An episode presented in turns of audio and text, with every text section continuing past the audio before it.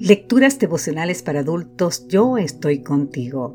Cortesía del Departamento de Comunicaciones de la Iglesia Tentista del Séptimo Día Gascue en Santo Domingo, capital de la República Dominicana.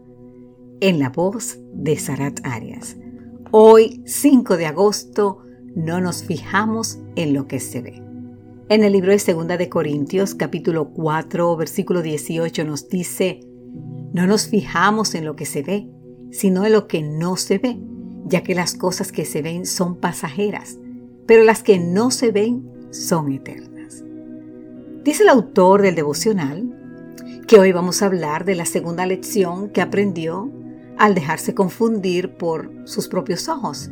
Recuerdan que ayer nos hablaba de que se confundió y tomó los tacones de su mamá para usarlo como un micrófono. Que no podemos ver algo no significa que no exista. Vivimos en una época en la que la gente suele sentirse orgullosa de creer únicamente lo que es capaz de ver. Cómodos con nuestra suposición, seguimos el ejemplo de Tomás, el discípulo de Jesús, y decimos, si no veo en sus manos la señal de los clavos, y meto mi dedo en el lugar de los clavos, y meto mi mano en su costado, no creeré. Te invito a leer más en el libro de San Juan capítulo 20. Tomás nos cautiva, nos inspira, nos identificamos con su estilo, ver para creer. Pero mi pequeño instante de locura, como leímos ayer, me demostró que no tengo que ver la electricidad para saber que existe. En lo que respecta a la vida espiritual, ver no es nuestra primera opción. Aunque no podamos ver a Dios, hemos de tener la absoluta certeza de que Él existe y de que se encuentra muy cerca de nosotros.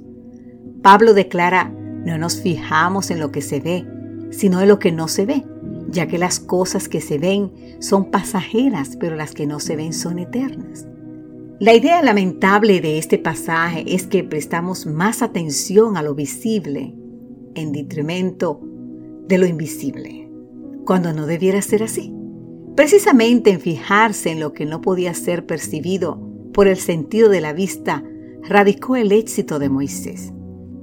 Por la fe Moisés, hecho ya grande, rehusó llamarse hijo de la hija del faraón, prefiriendo ser maltratado con el pueblo de Dios antes que gozar de los deleites temporales del pecado, teniendo por mayores riquezas el oprobio de Cristo que los tesoros de los egipcios porque tenía puesta la mirada en la recompensa.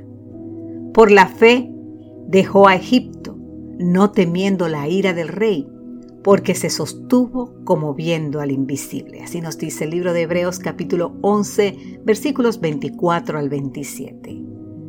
Querido amigo, querida amiga, la última frase es maravillosa, porque se sostuvo como viendo al invisible. El invisible sigue sosteniendo nuestra vida porque andamos por fe, no por vista, como nos dice 2 de Corintios 5, 7. Los corrientazos de la vida nos han enseñado a ver al que no se ve. Que Dios hoy te bendiga en gran manera. Amén.